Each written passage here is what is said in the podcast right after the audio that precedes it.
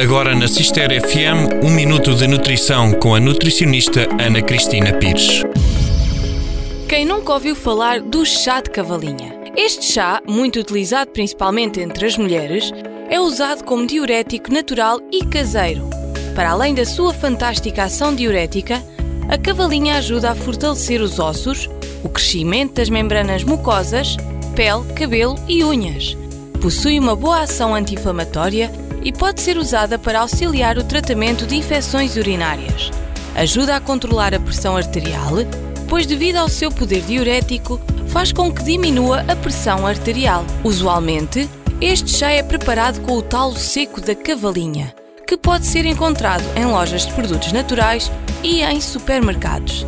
Também já existe a versão de cápsulas, mas se o intuito é aumentar o aporte de água, o chá sem adição de açúcar é uma excelente forma de o fazer.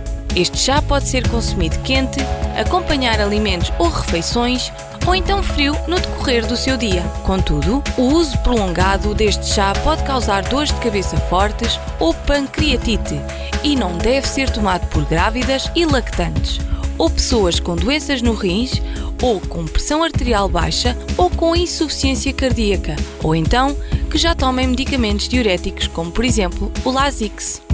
Foi um minuto de nutrição com a nutricionista Ana Cristina Pires.